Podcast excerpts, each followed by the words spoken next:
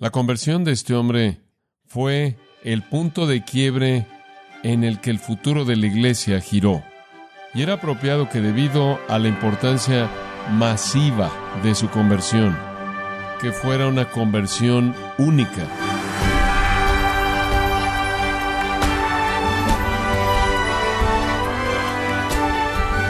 Gracias por acompañarnos en su programa Gracias a vosotros con el pastor John MacArthur.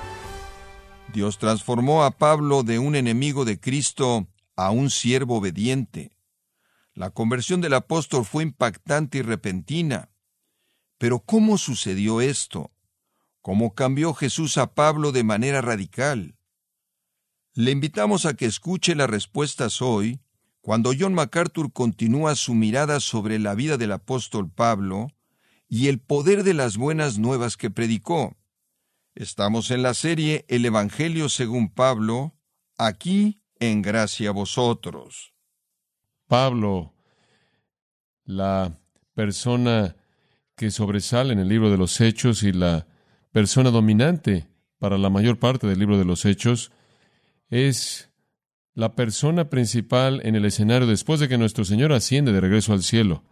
Él es el autor inspirado de libros que determinan toda nuestra teología, todo nuestro entendimiento del Evangelio y su profundidad y altura y amplitud en todo sentido. Él es, en mi mente, aquel a quien sigo conforme Él sigue a Cristo. Su conversión es una de las grandes historias de la historia humana. Y conforme llegamos al noveno capítulo de Hechos, Hechos capítulo nueve, llegamos a uno de los grandes días en la historia del mundo, la conversión de un hombre llamado Saulo, cuyo nombre eventualmente fue cambiado a Pablo. La importancia de su conversión es indicada por el hecho de que ocupa tanto del libro de los Hechos. No solo esta porción del noveno capítulo, sino que su conversión de nuevo es repetida en el capítulo 22 del libro de los Hechos, conforme él presenta su propio testimonio, y después se vuelve a repetir en el capítulo 26 de Hechos. Entonces, aquí en el capítulo 9 vemos esta transformación sorprendente. Quiero considerarla bajo cuatro características simples. Primero, un contacto divino. Después, convicción divina, conversión divina comunión divina. El contacto divino viene en el versículo 3. Mas yendo por el camino, aconteció que al llegar cerca de Damasco, repentinamente le rodeó un resplandor de luz del cielo.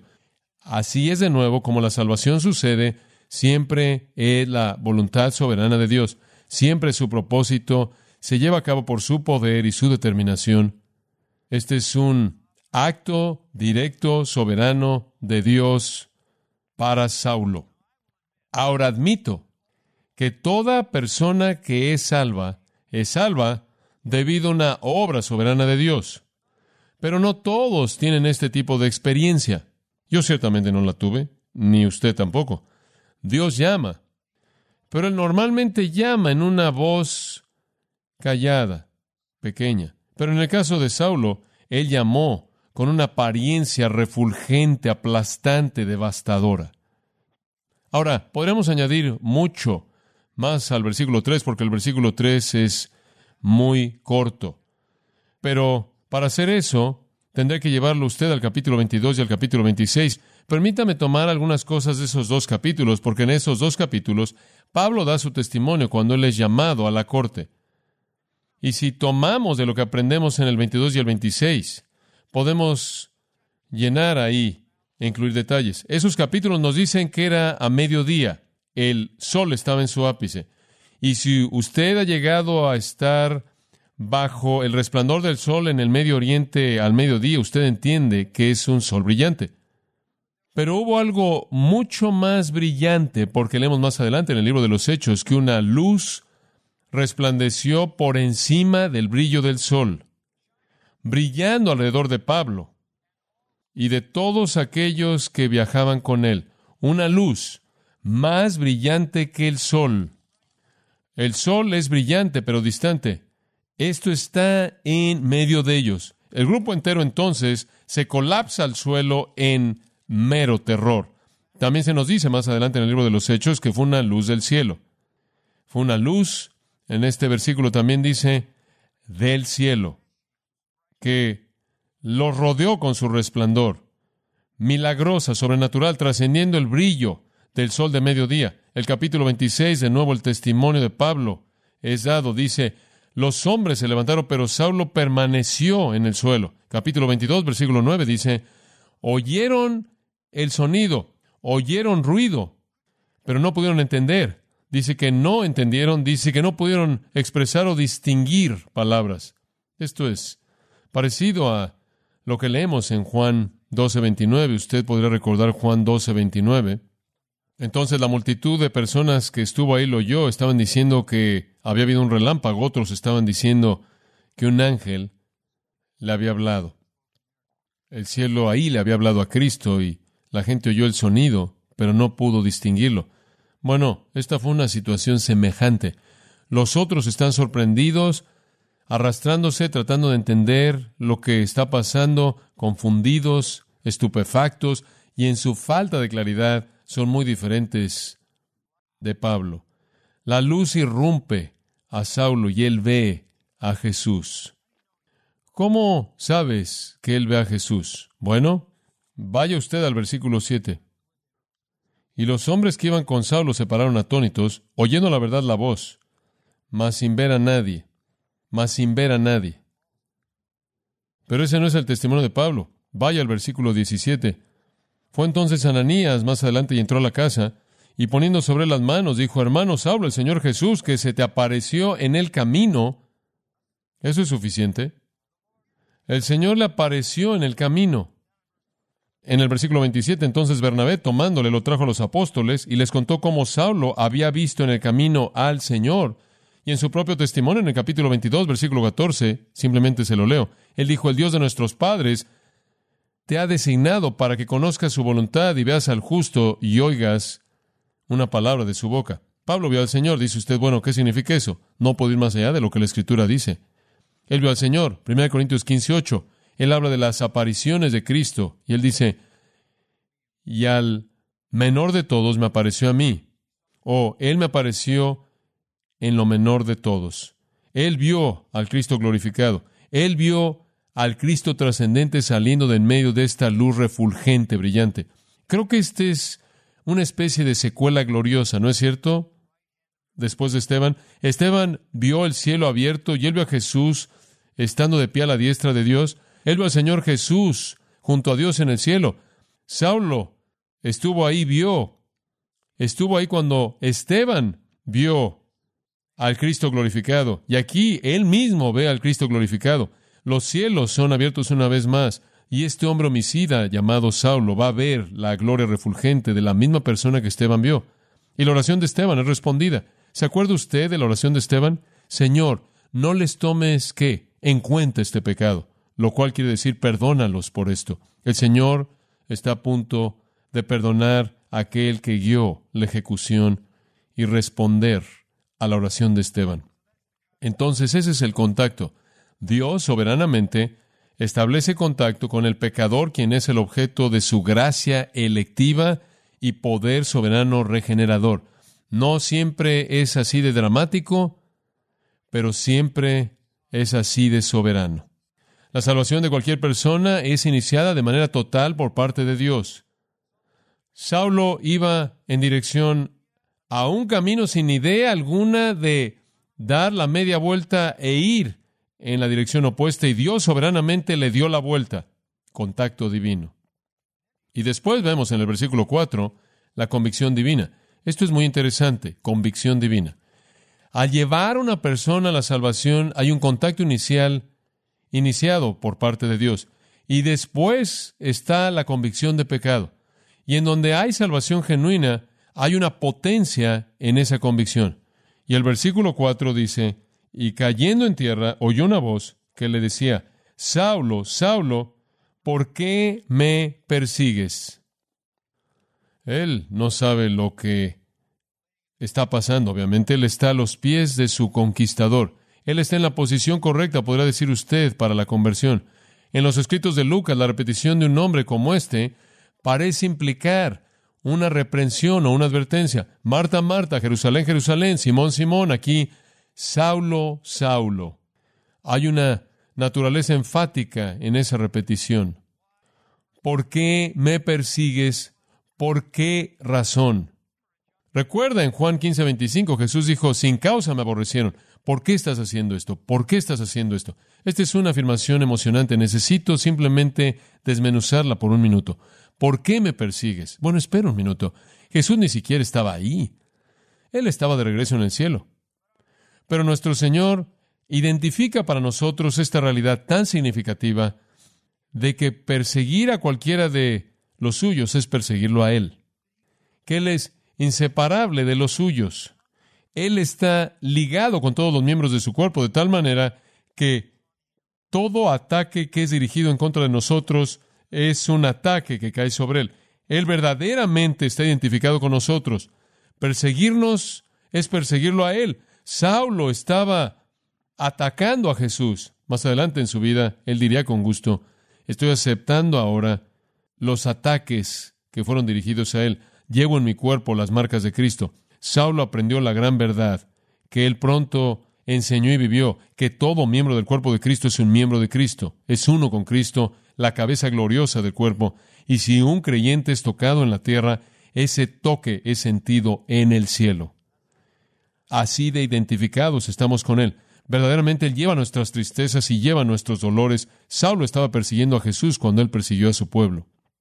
Él es confrontado con el verdadero Punto. Usted tiene que entender esto. Cuando Dios inicia la salvación, inmediatamente usted necesita ir al punto que importa. Y el punto que importa, lo que importa es afirmado aquí. Me estás persiguiendo a mí. ¿Por qué? Ese es el punto de convicción que es esencial. ¿Por qué? Es que usted está tratando a Jesús como lo trata. Eso es lo que importa. Hay muchos pecados en el mundo, pero el pecado que es el más importante es el conocimiento del pecado de rechazar a Jesucristo. Lo que importa para la convicción no es que un hombre es un mentiroso, no que una mujer es cruel o no es amable o engañoso o lo que sea o inmoral.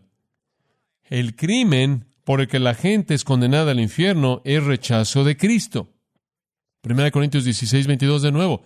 Si alguno no amare al Señor Jesucristo, sea anatema, él sea condenado maldecido. Esto es siempre lo que importa. La obra del Espíritu Santo, Juan 16, nuestro Señor dijo, consiste en convencer al mundo de pecado porque no han creído en mí. Ese es el crimen de todos los crímenes. Ese es el pecado imperdonable. El crimen imperdonable. Y Saulo literalmente es hecho pedazos con esa condenación. Tú estás persiguiendo al Hijo de Dios. Esa es la convicción que necesita residir en el corazón. Ahora eso lleva a la conversión, la conversión divina en el versículo 5. Esto, de nuevo, es una descripción muy abreviada, pero el versículo 5 registra. Él dijo, ¿quién eres? ¿Cuál es la siguiente palabra? Señor. Algo dramático ha sucedido. ¿Quién eres, Señor? Él ni siquiera está seguro de la persona que está viendo. Él nunca antes había visto a Jesús, pero aún si hubiera visto a Jesús antes, esto no iba a ser igual porque Jesús no era el mismo en su forma glorificada. Pero él rápidamente descubre que él ha sido condenado por perseguir a Jesús, quien es Señor. Él ahora está reconociendo que Él es Señor. ¿Quién eres? Señor? Y él dijo, yo soy Jesús.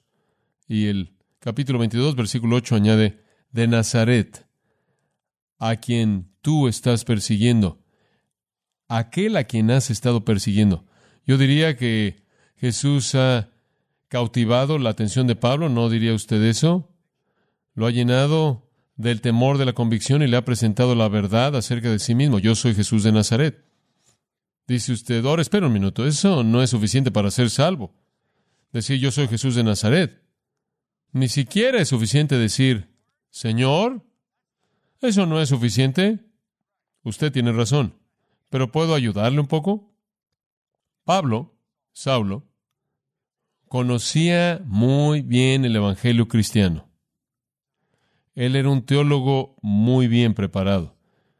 Fue debido a la herejía que él estaba matando a estas personas.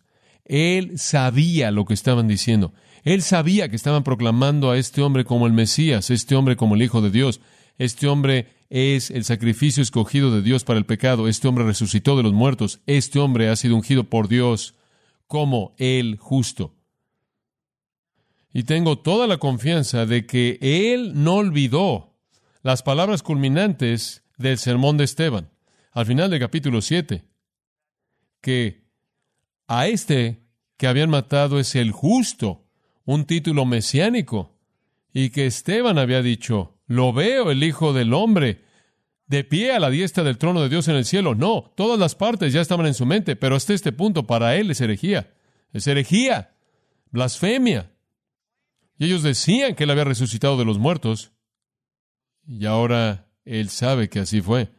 La verdad horrenda cautiva su alma. Jesús está vivo. Él es el Hijo de Dios. Él es el Mesías. Él es aquel que desde la gloria estaba de pie a la diestra de Dios. Y creo que toda la sangre derramada debió haber ahogado a Saulo en la tristeza del pecado. Él estaba hecho pedazos, penitente, quebrantado. Ahora, a los pies del Cristo, conquistador, necesitando misericordia. Su corazón está quebrantado en arrepentimiento y tristeza, y al mismo tiempo sanado en fe. Su conversión fue contundente, repentina. Todas sus dudas fueron borradas y él conoció la verdad inmediatamente. La conversión de Pablo ha sorprendido a la gente. Renan, el ateo francés, dijo que fue una conciencia que estaba incómoda por los nervios tensos, fatiga del viaje, los ojos inflamados por el sol caliente y un golpe repentino de fiebre que produjo alucinaciones para Pablo. Otros escritores dicen que fue una tormenta eléctrica la que azotó ese día, y en temor él imaginó que vio a Jesús porque él sintió tanta culpabilidad por lo que él estaba haciendo a los seguidores de Jesús. Una postura muy popular es que él sufrió de epilepsia. El doctor Klausner escribe, algunos epilépticos han sido personalidades grandes y poderosas. Mahoma, Agustín, San Bernardo, Savonarola, Bem, Swedenborg, como también Napoleón, Julio César, Pedro el Grande, Pascal, Rousseau y Dostoevsky. ¿Acaso fue este un ataque epiléptico? Es ridículo. Saulo clamó, ¿quién eres, Señor? La respuesta le fue dada. Yo soy Jesús. Él usó su nombre personal, el nombre que fue dado a él cuando él nació como un bebé en este mundo, porque Jesús significa Jehová salva. La batalla se acabó. La batalla se acabó. Había sido una batalla muy difícil para Saulo. Él había estado dando coces contra el aguijón. ¿Qué significa eso? Un aguijón era un instrumento afilado que era usado para perforar o picar, y usted los usaba para picarle a un buey para que siguiera avanzando. De hecho, Shamgar en jueces mató creo que a 600 hombres con el aguijón de un buey. ¿Qué significa dar cosas contra el aguijón? Significa simplemente traer dolor sobre usted mismo al continuar haciendo lo que usted hace. Él literalmente estaba golpeando su propia conciencia al resistir a Dios. Usted no puede pelear contra Dios, rebelarse contra Dios, estar en guerra contra Dios y no sentir el dolor. Entonces, todo esto es simplemente para decirnos de este encuentro sorprendente, sorprendente. En el primer contacto, la gracia soberana de Dios, la convicción de su pecado en contra del Señor Jesucristo, Él responde en penitencia humilde y creo que la conversión se lleva a cabo. Eso se vuelve obvio conforme la historia continúa. Una buena manera de entender la conversión como parte de la historia es ver por tan solo un minuto, y únicamente voy a tomar un minuto para hacer esto, Primera de Timoteo, Primera Timoteo capítulo 1 versículo 12. Aquí Pablo le da un testimonio a Timoteo. Doy gracias a Cristo Jesús nuestro Señor, al que me fortaleció, porque Él me tuvo por fiel poniéndome en el ministerio. Habiendo yo sido antes blasfemo, perseguidor, injuriador, mas fui recibido a misericordia porque lo hice por ignorancia, en incredulidad. Pero la gracia de nuestro Señor fue más abundante con la fe y el amor que es en Cristo Jesús. Palabra digna es esta y digna de ser aceptada que Cristo Jesús vino al mundo para salvar a los pecadores, de los cuales yo soy el primero. Mas por esto alcancé misericordia para que Jesucristo mostrase en mí el primero toda su clemencia, como un ejemplo de aquellos que creían en Él para la vida eterna. Por tanto, al Rey invisible, eterno, el único y sabio Dios, sea honra y gloria por los siglos de los siglos. Amén. Ese es su testimonio. Ese es el testimonio interno. Vemos la historia externa en este capítulo noveno. De regreso a Filipenses 3, más acerca de lo interno, qué estaba pasando en su corazón. Él dice esto, Filipenses 3, 7, pero cuantas cosas eran para mí ganancia, las tengo por pérdida por amor a Cristo. Más que eso, todo lo tengo por pérdida a la luz del valor que sobrepasa todo de conocer a Cristo Jesús, Señor mío, por quien lo he sufrido todo y lo tengo por basura a fin de ganar a Cristo y ser hallado en Él, no teniendo una justicia mía derivada de la ley, sino la que es por la fe en Cristo, la justicia que viene de Dios por la fe, a fin de conocerle y el poder de su resurrección y la participación de sus padecimientos, siendo conformado a su muerte, para que de alguna manera llegue a la resurrección de los muertos. 1 Timoteo 1, Filipenses 3, tenemos el testimonio interno. Prueba de esa conversión viene rápidamente. ¿Cómo sabes que fue convertido ahí? Le voy a dar la prueba. Está en su testimonio en el capítulo 22 y le voy a leer esto. Capítulo 22, él está dando su testimonio de nuevo y él dice en el versículo 8, y yo respondí, ¿quién eres, Señor? Y él me dijo, yo soy Jesús Nazareno, a quien tú persigues.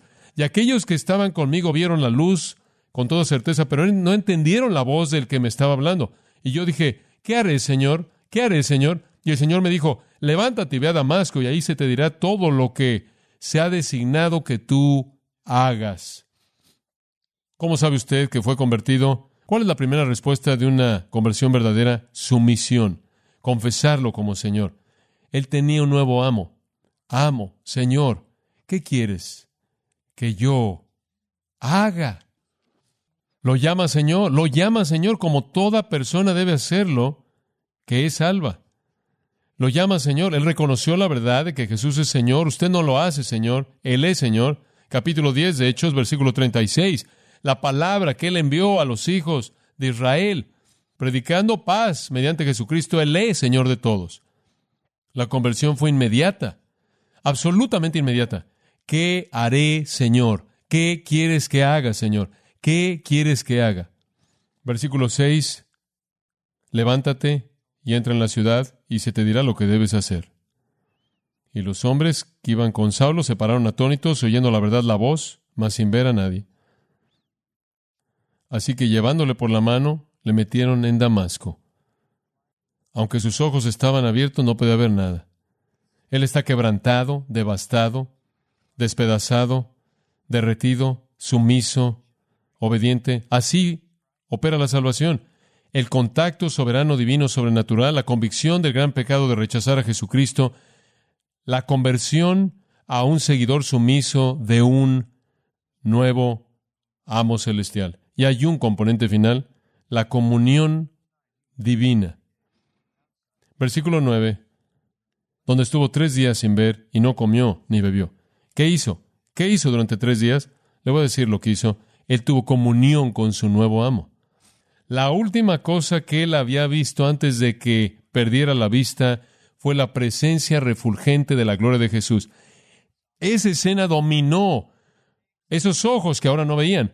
Era una ceguera que yo pensaría no fue la ceguera de la oscuridad, sino la ceguera de la luz. No la ceguera de ver la oscuridad de una noche oscura, sino la ceguera de ver el brillo de un sol refulgente. Fue dicho de un astrónomo, quien cometió el error de ver por mucho tiempo el sol refulgente, que su ceguera no era la ceguera de la oscuridad, sino la ceguera de la luz.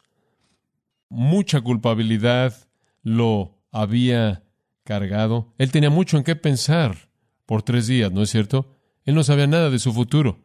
Él no sabía ya quién era. Él no sabía lo que debía hacer. Esto fue devastación total de todo lo que él era. Y fue en esos días que todo aquello que él había considerado preciado se volvió basura.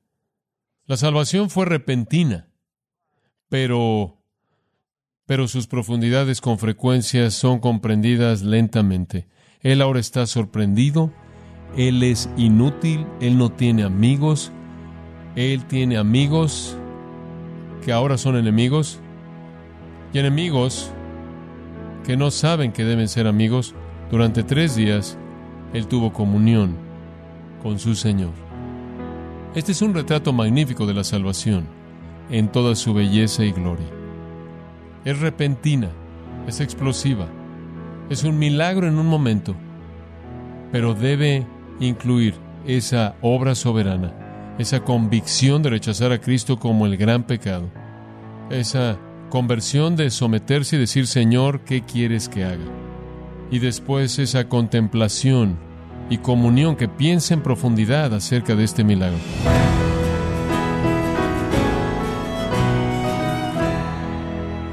De esta forma ha sido el pastor John MacArthur llevándonos a través de los detalles de la espectacular conversión del apóstol Pablo. Esto es parte de la serie El Evangelio según Pablo, en gracia a vosotros. Estimado oyente, permítame compartirle esta carta que nos envió Fernando Homero Avellino, de Argentina, quien dice lo siguiente, Que Dios los bendiga, hermanos. Quiero agradecer a Dios por la bendición de haberlos conocido.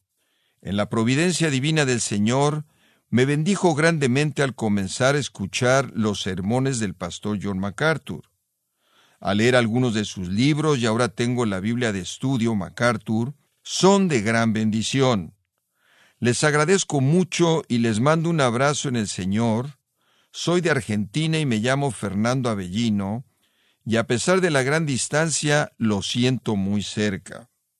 Muchísimas gracias a Fernando, que Dios bendiga todo lo que usted nos dice y que Dios bendiga como usted bien cita al pastor MacArthur y a este equipo que lo único que buscamos hacer es llevar todo el consejo de Dios al mundo de habla hispana. Y firma con amor Fernando H. Avellino.